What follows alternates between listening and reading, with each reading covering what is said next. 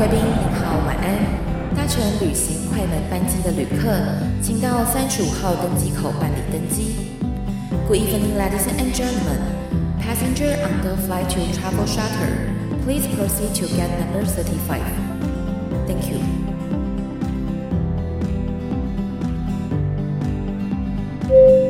各位贵宾，我们即将起飞，请确实扣好系紧您的安全带。谢谢。Ladies and gentlemen, we are ready for takeoff. Please make sure that your seatbelt is fastened. Thank you.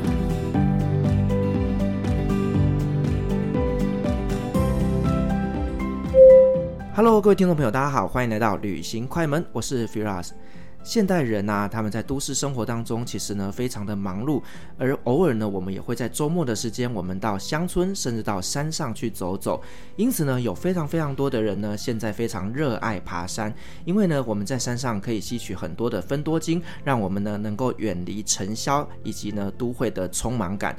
所以今天这期节目呢，我们邀请到了登山界的女神。也就是三条鱼，他来跟我们分享呢，他在登山的一些旅游故事，以及呢，登山对他来说到底是有什么样的意义存在。欢迎我们今天的来宾三条鱼。Hi Firas，你好。Hello，三条鱼，好，我今天好高兴可以看到你哦，有一种呃见到偶像的感觉。你太夸张了啦。对，因为之前啊，就是我们在准备这期节目的时候，我有稍微去你的呃粉丝专业上面稍微去浏览一下您之前的一些行程跟经历，我就觉得哇，我对你真的充满了崇拜。哎、欸，我觉得你也是很厉害，会那么多国语言，然后到处跑。要不是现在被困在这边，我们两个应该不会有机会见到面。对啊，这个时间我们怎么还在这边呢？真的，一定是在国外跑啦。对，那呃，我知道其实你在登山这一块领域啊，其实是真的在台湾里面非常数一数二的。那当初是什么样的一个契机下，让你会开始做登山这个活动呢？我其实应该说，从大学开始我就非常喜欢登山。是因为加入了登山社的关系。OK，那所以之所以为什么会做登山这个？一直到现在，其实很简单呐、就是因为无法自拔，然后发现其他所有的工作都无法配合我，嗯、想要登山的时间。我以前也曾经尝试过去做其他一般的工作，然后你就发现，我就开始，哎，老板一不在就翘班去爬山，然后想尽各种办法积假什么的，然后就发现说假再多都没有办法满足我想要去登山的这个欲望，所以最后我就干脆就正职就直接做登山。我现在是。呃，登山向导，或者是我会教学一些登山各方面的，或者是攀岩啊、溯溪这些，其实也都在我的工作范围内了。嗯，就真的是把兴趣变成是一种工作，而且你全心投入之后，你反而呢，时间上也越来越自由了。然后呢，做自己真正喜欢做的事情。时间上自由我不敢讲，但是做自己喜欢做的事情倒是真的。是，那你刚刚就有提到说，其实你不只是做登山领队这一块，其实你还有在做溯溪等等这种户外活动吗？就基本上相关性的这些技术活动，我也都有在接触。而且其实我非常希望台湾的登山，因为其实一般人可能不知道，哦，以为登山就只是哎去山上走走啊、践行这样子。但其实它只是登山的一个小部分而已。登山其实有非常多种形式，所以我一直很希望说可以啊、呃，让台湾更多的人接触到更多更多不同种类的登山形式。这样是。那你刚刚提到。登山有很多种形式，这个地方我真的会很好奇，因为我们在台湾了，我们可能就周末我们去爬爬玉山啊，爬爬阿里山啊，爬爬阳明山啊，那我真的不知道到底登山有分成哪些类型哦。例如说，像我们也会攀岩，对不对？攀岩感觉山好像是一个另外一个独立的运动，但事实上，攀岩在成为一个独立运动之前，它是从登山分支分出来的。所以一开始的攀岩其实都是为了攀爬到山顶。那台湾并不是没有说需要攀岩到山顶的这种路线，而是说目前台湾在从事说这种比较属于我们称为技术攀登的这种登山的人比较少，然后也比较没有被大家所看见。但事实上，技术攀登呢，例如说我们利用攀岩。或在国外那种冰雪地地形，例如需要用攀冰的这些技巧，然后必须用绳索互相劝保，然后攀爬到山顶，这其实也是一种攀登的方式，而且很刺激，很好玩。那例如说像去比较高海拔的地方，像我之前去圣母峰这样子，这种。海拔比较高，然后你可能需要一个很大的团队，然后运送物资，花个一两个月的时间慢慢推上去。那这种又叫做远征式的攀登，这也是另外一种类型的攀登。那其实溯溪本身也是登山的一种方式。哦，因为沿着溪也是要往上走。溯溪的话是沿着溪谷，那还有一种叫溪降，就是从上面往下，专门是往下降下来。他们两者的技术上来讲，会有一点点不一样。着重的东西不一样，是，所以其实这样听起来，其实要做登山这件事情是需要被训练的。呃，对，其实就算只是走践行的登山也是需要的，因为还是要有一些基本的知识会比较好啦，在山上会比较安全。是，那像我们如果说要去登山呢、啊，有哪些基本的常识是我们必须要先具备的呢？基本常识哦，其实我会建议大家，因为现在的资讯非常发达啦，然后呃，如果你能够有时间去上一些课。但是面对面的教学、实做的教学是最好的。那不行的话，就是我觉得，诶，譬如说你要去的地方，你的这些行程的记录该怎么样子查找，然后怎么样子看得懂地图，呃，下载 GPS，那你会去使用。现在最重要的就是手机都有 GPS 了嘛，那好歹你要会用啊，你不要连报案都不会报，对不对？那万一出事了之后，诶，你要怎么样子能够报自己 GPS 的坐标？然后在山上我们要穿哪些？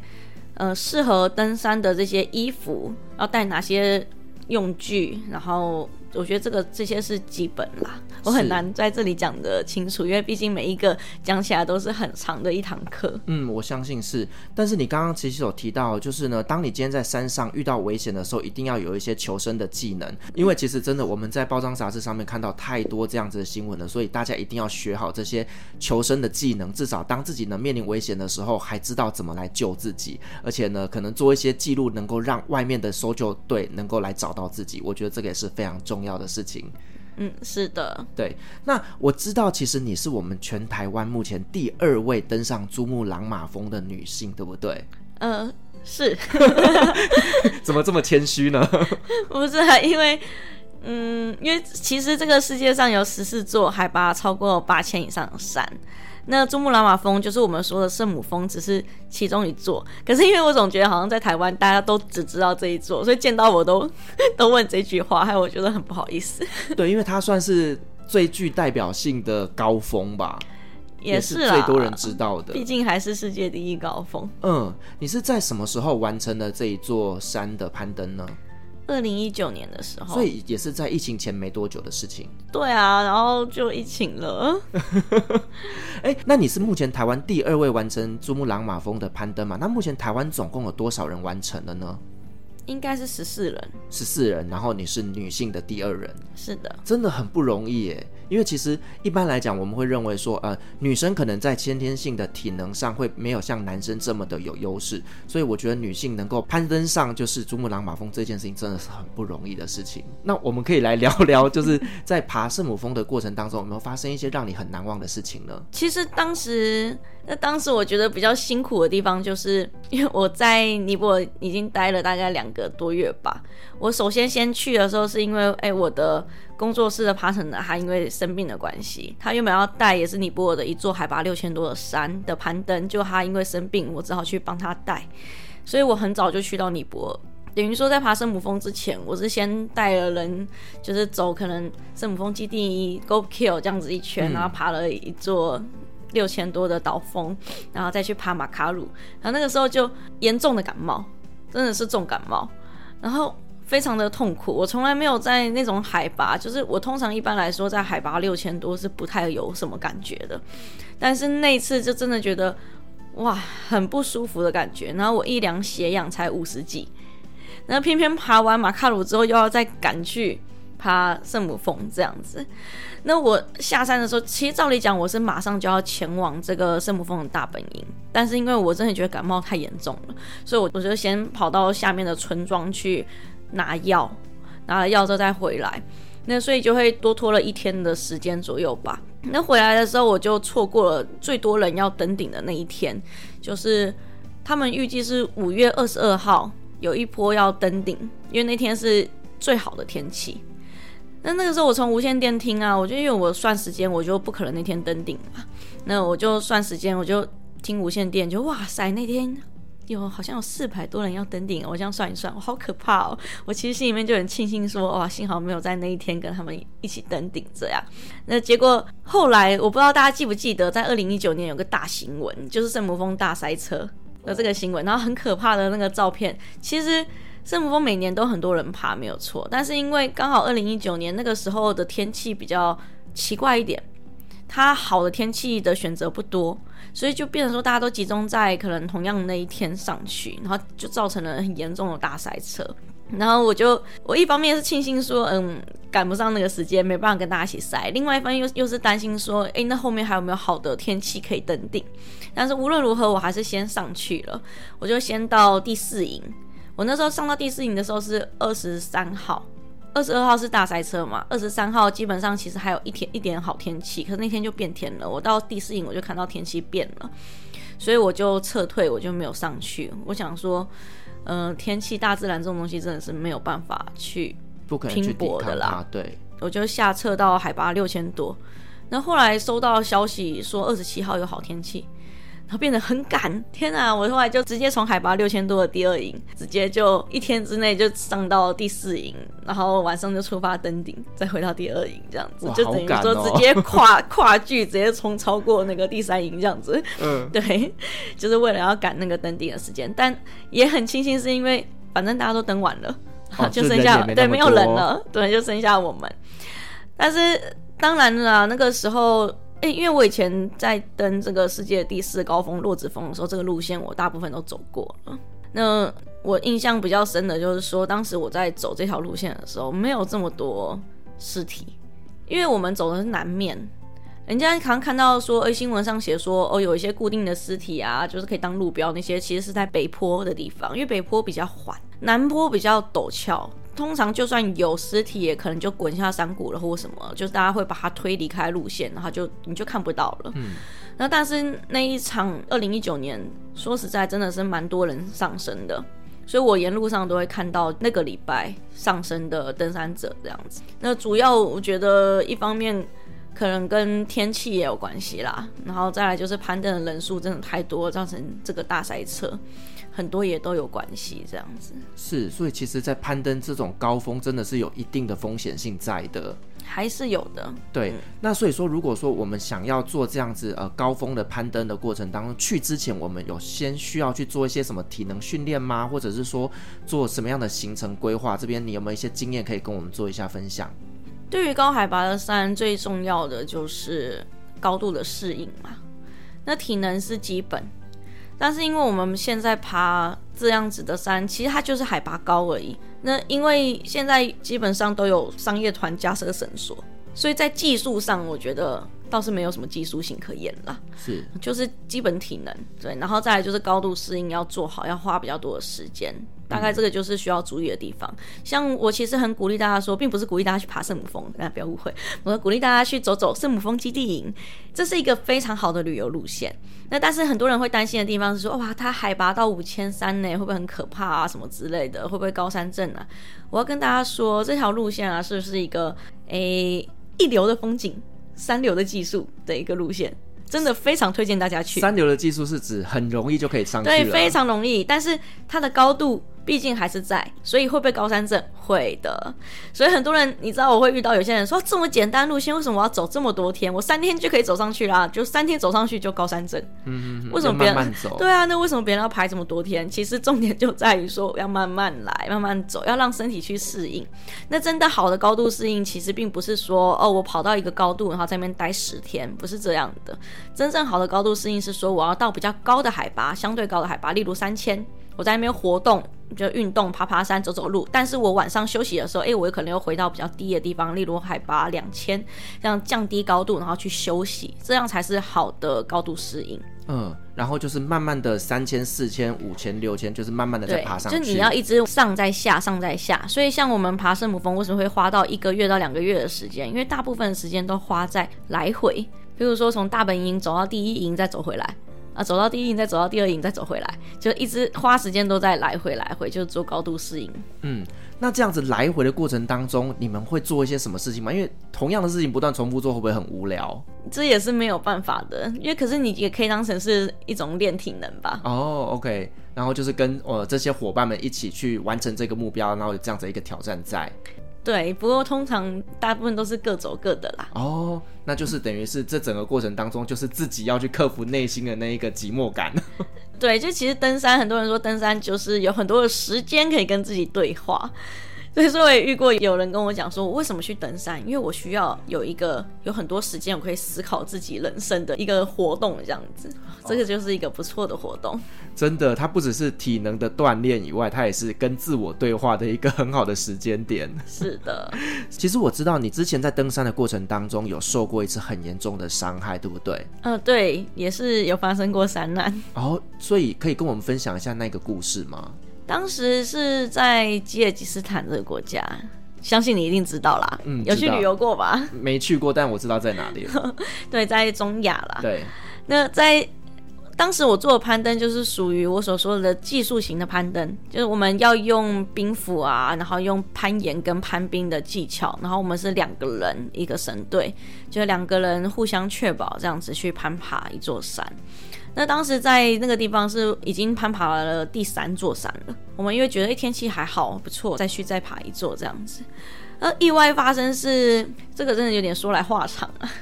其实，在台湾的时候啊，这种技术攀登的练习，说真的，我们很缺乏这样的场地，对，很缺乏这样子的机会。你说攀岩，我们还可以练练攀冰啊。没有出去，真的练不到。所以，我们那个时候在爬的时候啊，呃，老实说，我们的效率上啦，我觉得是真的有点有点慢。跟我们自己查的这些记录，外国队伍的攀登的这个记录来讲的话，我们的效率是比较差的。那这其实也没有办法，因为这就是经验嘛。经验就是你，你必须，你就是要一直去攀登去累积。你没有经过这样子的累积，你就是不会有别人那么快速。对，那那时候我们在爬的时候。第三座山，我们是预计要攀登那个范围内阿拉阿恰国家公园的有一座四千八百，好像是五十六左右的一座高峰，在那个区域来讲，它是最高峰，在那个国家公园里面。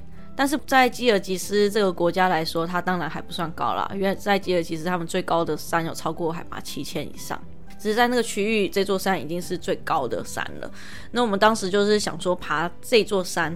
那在攀爬的过程中，就发现说，哎、我们的效率不足够，那可能会面临天黑这个问题。可是因为我们做的是所谓的 L 牌就是阿尔卑斯攀登。阿尔卑斯攀登，也就是我们要全部没有外援的情况之下，所有东西都要靠自己背负，靠自己搬运。所以我们会以最精简的方式、最精简的装备去攀登一座山，而且要尽可能的以最快的速度去来回一座山。所以我们是没有带任何过夜装备的。那但是我们的速度又还没有达到这样子的需求。所以我们爬到一半的时候就意识到说，哎，会天黑这个问题。嗯，那两个选择嘛，要么现在就直接原路撤退回去，对，对，要么就是继续爬，然后可能找个地方躲避一下这样子。我们当时的考量是说，我们在攀爬这个路线的时候，哎，觉得这个路线是我们爬过最难的一条路线。那如果要我们从这条路线原路下去，也是非常花时间。我们就想说，离山顶剩下两百公尺。那我们到山顶，越过山顶之后，从另外一条比较缓的路线下撤。那但是时间上会会不会天黑？还是会，反正尽可能在天黑前下到海拔比较低的地方，然后比较避风的地方，撑过一个晚上。我们觉得这是没有问题的。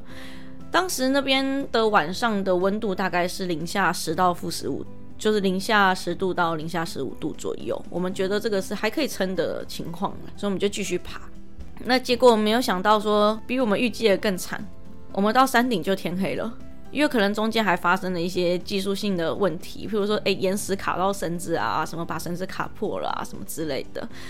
那我们就没办法，我们就。开始垂降，原本想要从比较缓的坡下去，可是因为天黑了，你看不见，嗯、是，那也不想冒这个风险，说呃去走你没办法看清楚的路线，所以我们就是选择一路直线下降。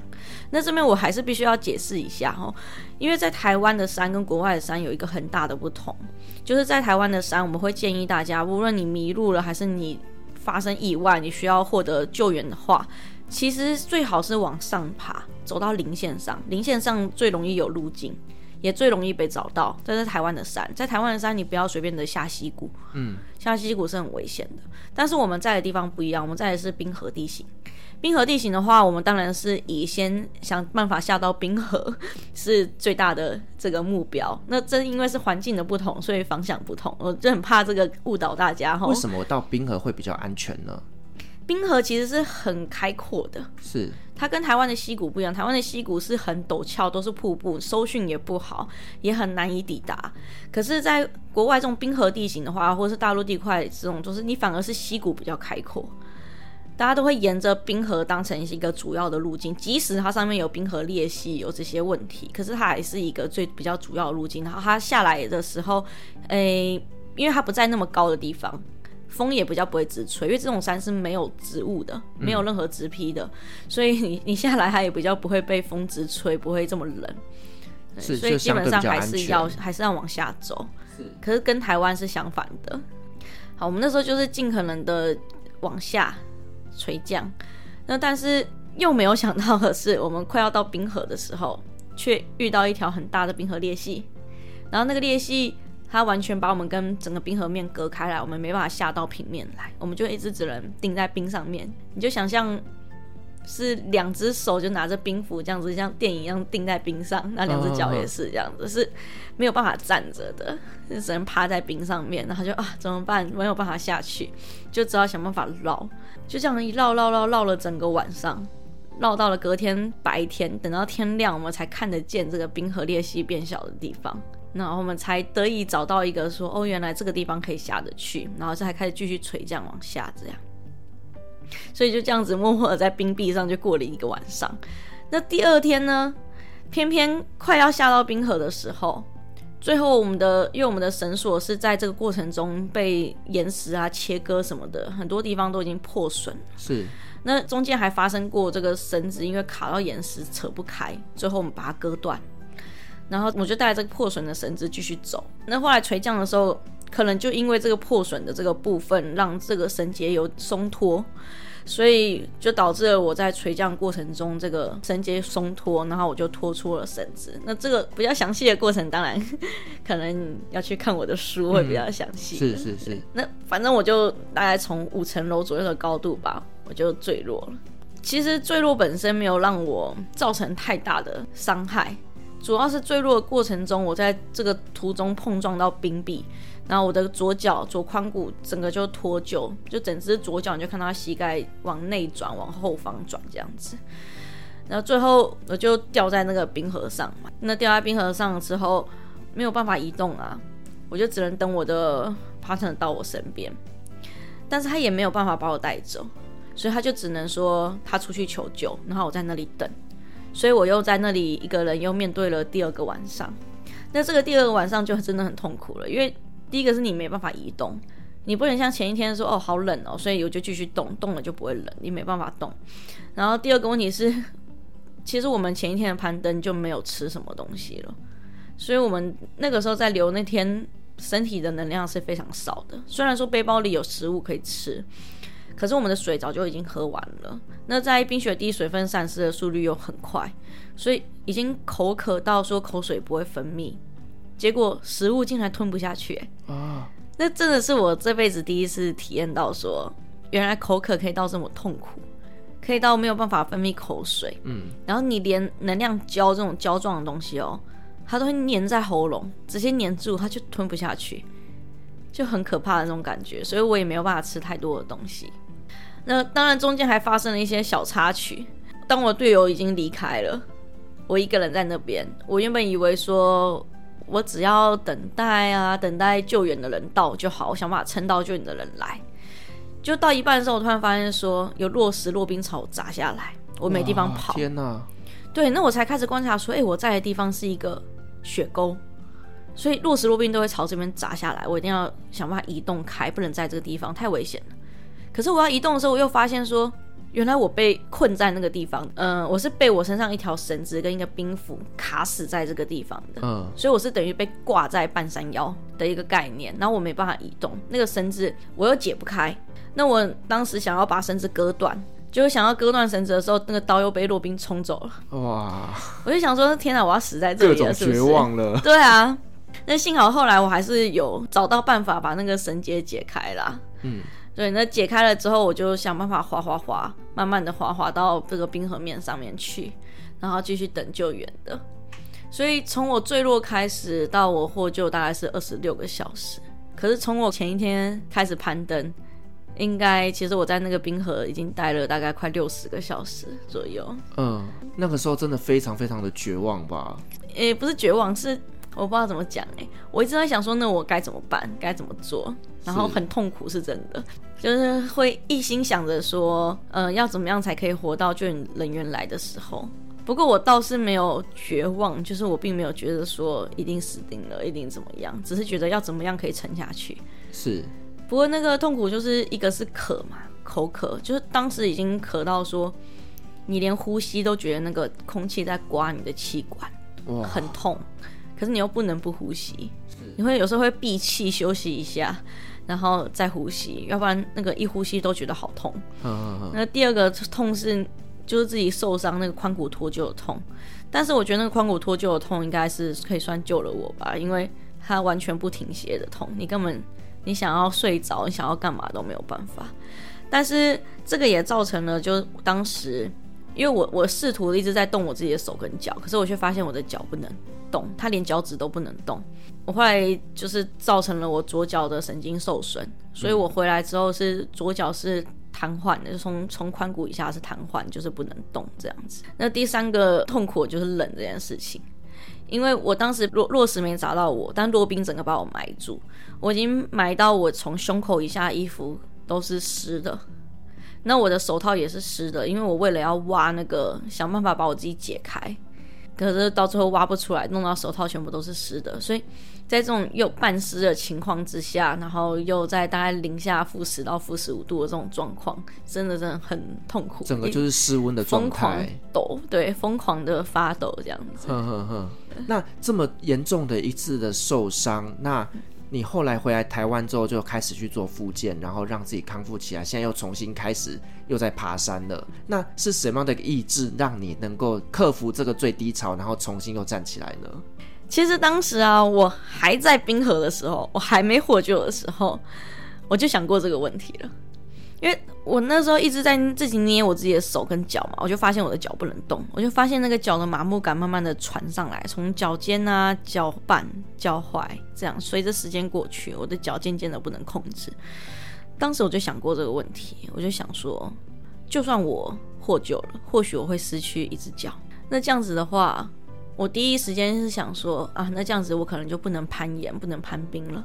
可是我后来想一想，又觉得说，可是没有不能登山呐，对不对？因为登山本来就是一个，它不是竞赛嘛，它是一个对于自己就行了，突破自己的一个运动。我今天即使我失去脚，我可能只能很慢很慢用爬的，对，我可能只能走阳明山好了。那也没关系啊，只要我有本事爬上去，对，那我就是进步了，我还是一样可以爬山。所以当时还没有获救，我心里就想说，好，反正我只要能够活着回去，我就要继续爬。所以这个问题真的是还没有获救就先想好了这样。所以其实真的对你来讲，就是呢，登山这件事情是非常非常重要的。就 even 是这么严重的伤害，你都没有想过要放弃它。就算只剩下一只脚，你也要继续爬山。对啊，因为我觉得发生了。意外有时候该检讨的是说，那我下次要怎么样避免这些意外的发生，而不再说这个运动的本身是错误。对，错的是我的，可能我的选择，或是我们的技术或一些问题上面出问题，计划性上没有完整。对，所以那就是我们自己该改进的地方，或能力不够嘛，那就是要在更进步的地方。是，就是每一次失败都是要让我们有更进步的空间。对，好，那呃，三条鱼，你可以跟我们分享几个，就是呢，你在攀爬这种高海拔山的过程当中，发生让你很难忘的故事吗？说实在，我也不知道哪些故事算是我最难忘的。有时候觉得攀爬的这个经历啊，就对，可能对我们自己本身来讲，每一个故事、每一个细节、每一个点都是哎很特别的。可是不知道别人听起来怎么样，就是。我记得是我第一次爬海拔八千以上的山，就是洛子峰的时候。那那一次，其实我觉我觉得很可惜的地方是那次没有连圣母峰一起爬啦，因为我的赞助商觉得就太贵了。但其实圣母峰就在隔壁，也很近，就差那么一步。对，他就觉得就旁边而已，不让我爬。但我们就只能下来嘛。那爬完洛子峰下来的路上啊，其实我当时就遇到了两个需要被救援的人。那这两个人最后的命运是天差地远。那个时候下来的时候，先遇到第一个，他是无氧攀登的。那当然，我觉得登山就像我说，登山有非常多种形态。那在这之间，不管是大的形态跟小的，我觉得每个人都可以选择自己想要的方式去做于属于自己的突破。那我们遇到那个他就是他选择没有雪巴也没有氧气的方式去攀登。那这是一个难度非常高的一种方式，是，尤其是他没有队友，我觉得这比较可怕。我觉得没有雪巴，没有氧气，我可以理解，因为我也想要做这样的尝试。但是没有队友，我觉得还蛮可怕的。他是一个人。那他当时我们遇到他的时候啊，他时间已经太晚了，基本上是不可能登顶，一定要撤退。那但是他非常的虚弱，我怀疑他应该有高山脑水肿的症状，就是感觉他脑袋不是很清醒的这种感觉。我们试图就哄他，然后要把他带下去，然后带着他垂降一段什么。可是因为他可能因为意识方面不是那么清醒，所以他也不不是很配合，然后不让我们带他下去。所以我们就只好说好，我们也只能先下去，先下到第三个营地。大概海拔七千二的营地，然后因为他不是我们这个攀登公司的，我们就跟他们攀登公司的讲。那但是我们也请，就是我们自己这边的学霸去把他带下来，带到第三个营地去给他们公司的人。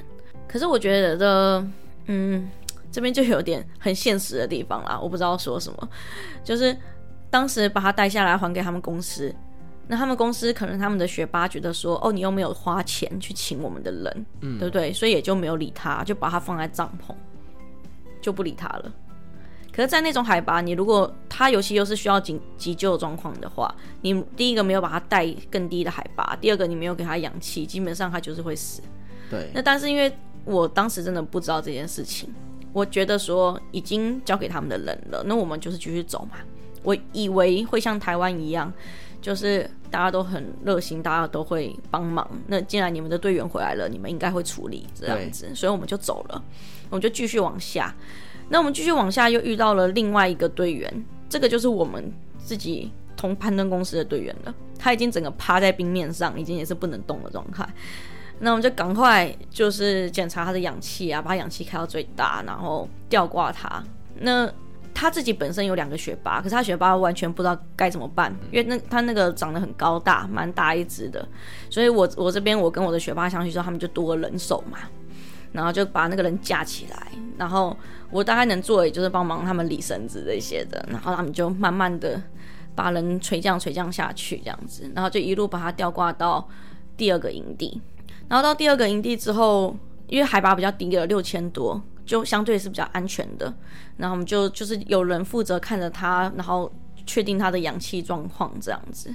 那后来他当然是有活下来。我们回到第二个营地的时候已经是凌晨两点了，对，非常晚。我记得我那个时候，我的鞋子前面鞋子脱下，那个我的袜子前面都结冰了。嗯，可是我是可以接受这样的状况，因为我自己在台湾本身就是救援队、搜救队的。那我觉得这也是让我去见识一下高海拔的救援的状况这样子。那因为我自己的体能上还可以应付啦，所以我是觉得就是这也是一个经验。但是后来我就听到消息，就是我们回来就听到消息说，我们原本带下来那个第三营那个他就死掉了，那个晚上就、哦、就死了，因为没有人去。然后我就非常的惊讶，我就想说为什么？我真的很无法理解。就我觉得说你如果要死。收费？你觉得他没有付钱，没有付学霸的钱，没有付氧气的钱，你可以救了他之后再跟他要钱呢？是啊，你就把他放在那边等死。我觉得这个人可以救，哎，你只要给他氧气，你就给他氧气吸好了，你甚至不用说一定要马上，嗯，对。然后，但是但是带下来降低高度当然也是很重要。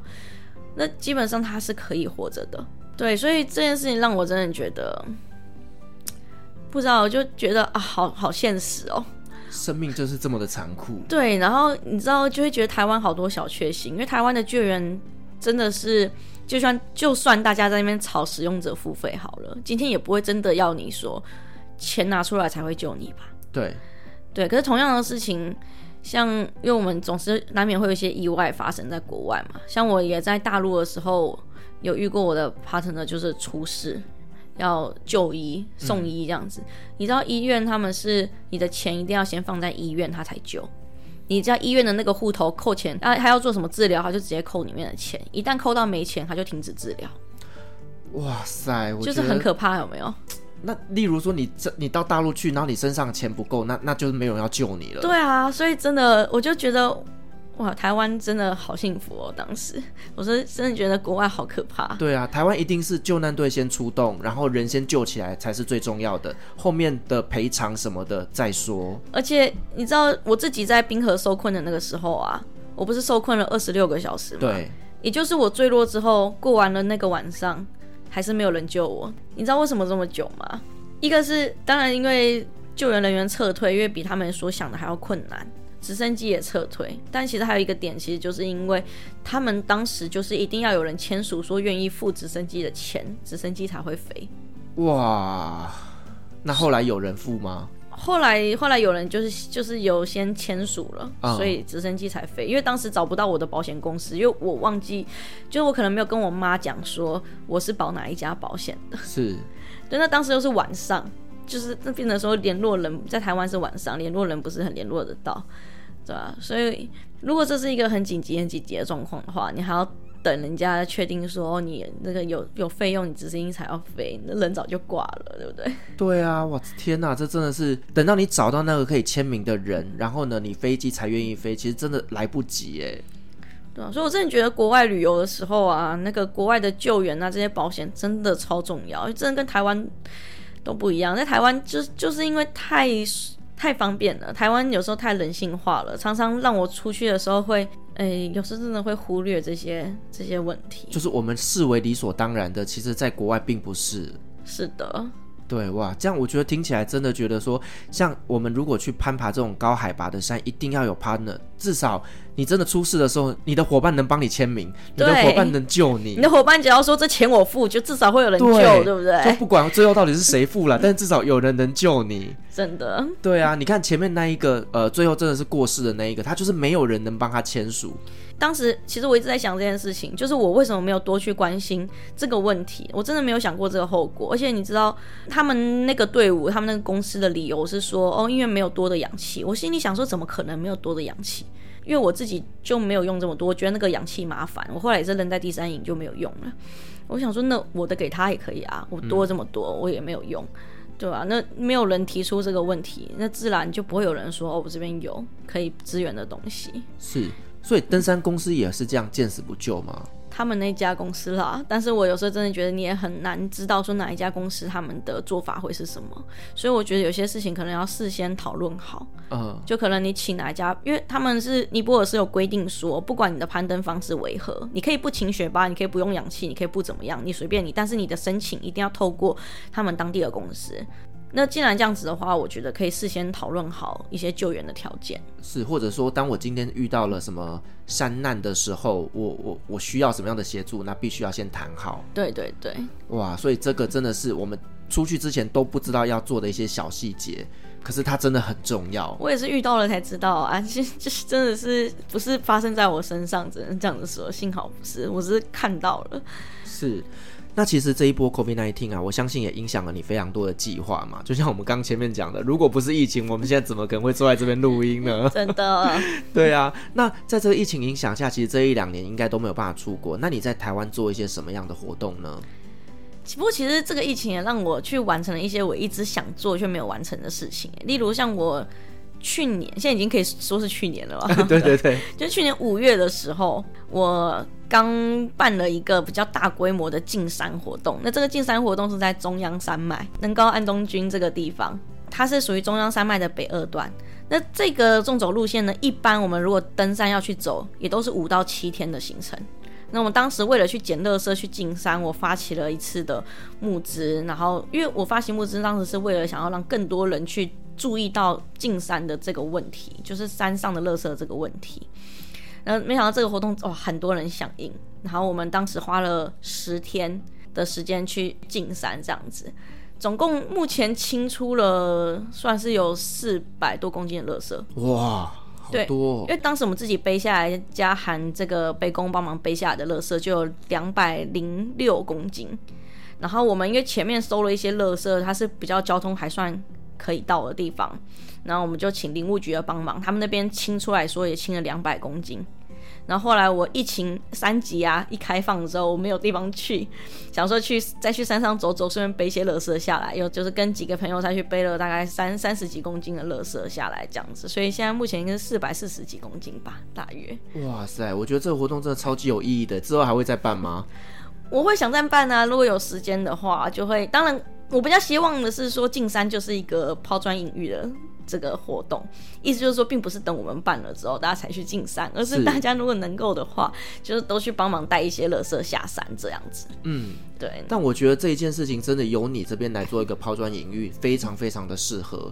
然后呢，让大家呢知道进山这个活动，然后进而引起大家的兴趣。以后有机会大家去山上，就会自己带垃圾下来了。而且这件事情也告诉我们，其实呢，我们在爬山的过程当中，我们也不要造成山的负担，就尽可能的不要把这些垃圾往山里面丢。其实我觉得我们现在的教育来讲的话，应该已经大家比较渐渐有这个认知了。只是说，因为现在。接触登山的人越来越多，那很多人刚开始接触登山，他没有管道去学习，他也不知道该怎么处理一些垃圾，或他也不知道哪些东西是，呃，有些人可能以为上厕所卫生纸什么可以丢在山上，可是这个都是错误的，因为没有人教吧？对，那要怎么样把这些东西去处理，怎么把这些东西带下山？其实还是要有一些些，有时候还是需要有人去稍微指点一下啦，会比较好。嗯，其实我真的。第一次听说就是募资平台可以以这样子公益的活动来呈现的，因为我一直以为募资大概就是呃商品，他们有一些新产品要推出做募资，我真的第一次看到用这样子进山的方式来呈现，所以它最后的成效是好的吗？我觉得还不错哎，因为我们呃响应募资的人有五百六十六人，哇，蛮多的。那当时其实我我一开始想做这件事的时候，我只是想要私下找企业去赞助，然后就反正就自己找几个有能力的人去做，原本是这样想的。那可是后来是别人提醒我说，我们做这个事情其实重要的是它背后的这个观念的推广。那如果你用群众募资的话，会有更多人看到。那这样子的话，是不是更能够？达到我们的目标，教育的这种目标，对不对？你看，你推广的人，他的你你来赞助你募资的人，他的朋友也会知道，那就更多更多人知道。所以你看，五百六十六人赞助，我觉得这个算是一个很不错的效果啦。对，因为你如果说是用企业赞助的话，可能它的一个扩散不会这么大。它就是公司知道而已，可是你用群众募资，可能每个人就是小小的金额，可是它可以推得非常的广。是的。那除了上次的这个进山活动以外啊，那我知道其实你在台湾也有在带一些登山团啊，以及做一些教育培训的东西。那可以跟我们分享一下，就是你在台湾做的这些其他的一些教育推广的部分吗？就是除了这些我自己想做，因为我自己有一个户外的工作室嘛。那但是除了带一般的登山团啊，或什么攀岩之类的，其实我很喜欢办教育的活动，那我又很喜欢办一些比较特殊的攀登，例如说啦，我前几个月我们才刚结束。就是初级登山的这个训练，那这个初级登山训练，我们就是先从室内课开始，而且是很扎实的，教你怎么样写计划书啊，你查找资料要注意哪些问题啊，山上会发生哪些意外，然后你要怎么样子去安排你的行程，选这些资料，然后你万一遇到了野外遇到了一些需要急救状况，有哪些急救的状况，你要怎么处理，然后装备要怎么带，装备的使用的原理什么就非常非常详细，然后包含了出队。这样子，这是初级的而已哦。嗯，之后我们还会再办进阶的。那现在我又正在开的一个课程是技术攀登的课程。就像是我说，我们台湾人大部分都只知道登山就是健行，但其实登山不只是健行。那我这次办这个技术攀登的课程，就是先从教大家从很简单、最初级的攀岩开始，然后怎么样子安全的攀岩。对对我来说，你爬的能力强或坏不是重点。是你不管爬得好不好，你怎么样把安全做到最好才是重点。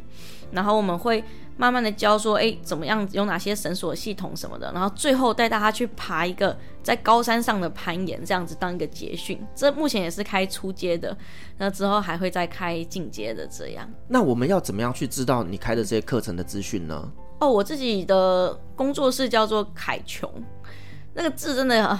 真的是很难查，因为我的 partner 他取的那个名字真的是，我们是从 casual 翻译过去的，C A S U A L casual。虽然我们的客人都很喜欢说你们的行程真是一点都不 casual，但是我们的意义是这样，我们是觉得去户外你就要抱的，并不是说随便的心态，是我们一种随缘，对我们比较放松的这种心情去接触户外这样子。好，那个就是三条鱼他的工作室相关的连接，我放在资讯栏上面。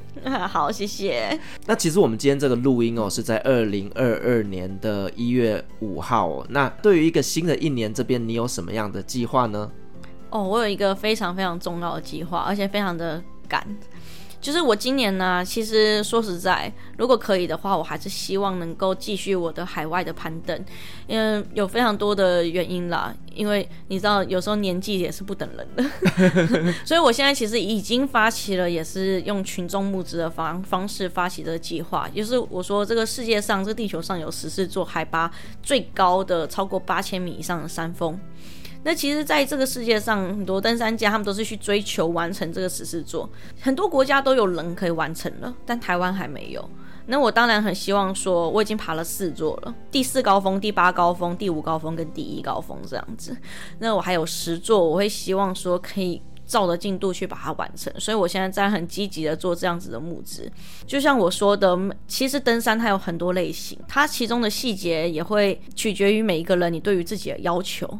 我每一座山，我觉得我都会用一种新的方式去要求自己，就去看看自己能力能够达到怎么样的程度，能不能能达到更艰难的程度，这样子，这是我对自己的期许。但是前提是我要能够达到这个经费，可以出国去爬啦。所以这部分真的需要请大家能够多多支持，多多帮忙宣传。那其实这个募资的内容，我们可不可以简单稍微来说明一下，就是有哪一些些的方案呢？我们这个计划是这样的，因为大家也知道说，如果用了这个募资平台的话，就会有一些要面对的问题。第一个问题是说，一旦这个募资没有百分之百的达到，就会被全数退回，就一毛钱都拿不到。所以之前有人问我说，诶，如果没有达到那个金额，你要怎么运用那个钱？我就说没有钱可以运用，不会有这个问题。呃，再来第二个问题是说，因为我们用募资平台就会有抽成，也会有行政作业这些问题，我们是。希望说不要把这些金额尽可能的降低，在我就是尽量保留真的在可以维持我攀登的金额，不想要把它拉得太高，嗯、所以我们能够回馈给大家的东西，都会是比较我能力上可以做到的事情。最低的赞助是六百块。那当然，这边每一个项目都可以自己加你想要的金额啦。那六百块的话，就是一个纯赞助的方案。真的很多人用这个方案支持我，我觉得非常的感动。对，因为这个就是一个完全没有回馈的纯方案。那再来是两千五的话，我们会有这个跟很多品牌合作的折扣包，就是有非常多的品牌可以有折扣这样子。那在六千二是。刚刚以上都有，但是因为我接下来可能还会有第二本新书，哦、对，我原本已经有一本叫做《攀向没有顶点的山》，里面就有提到了包含我前面这四座怎么攀爬的，还有我受伤的故事。大家如果好奇，可以去找找看。那我的第二本书的话，就是赞助我到六千二以上的，我们就会把他的名字在书的。呃，末页把它写出来，就当成是感谢大家这样子，然后也会有登山的分享的讲座，会预备留给这些赞助我的朋友们这样。那八八四八的赞助呢，是除了以上刚刚。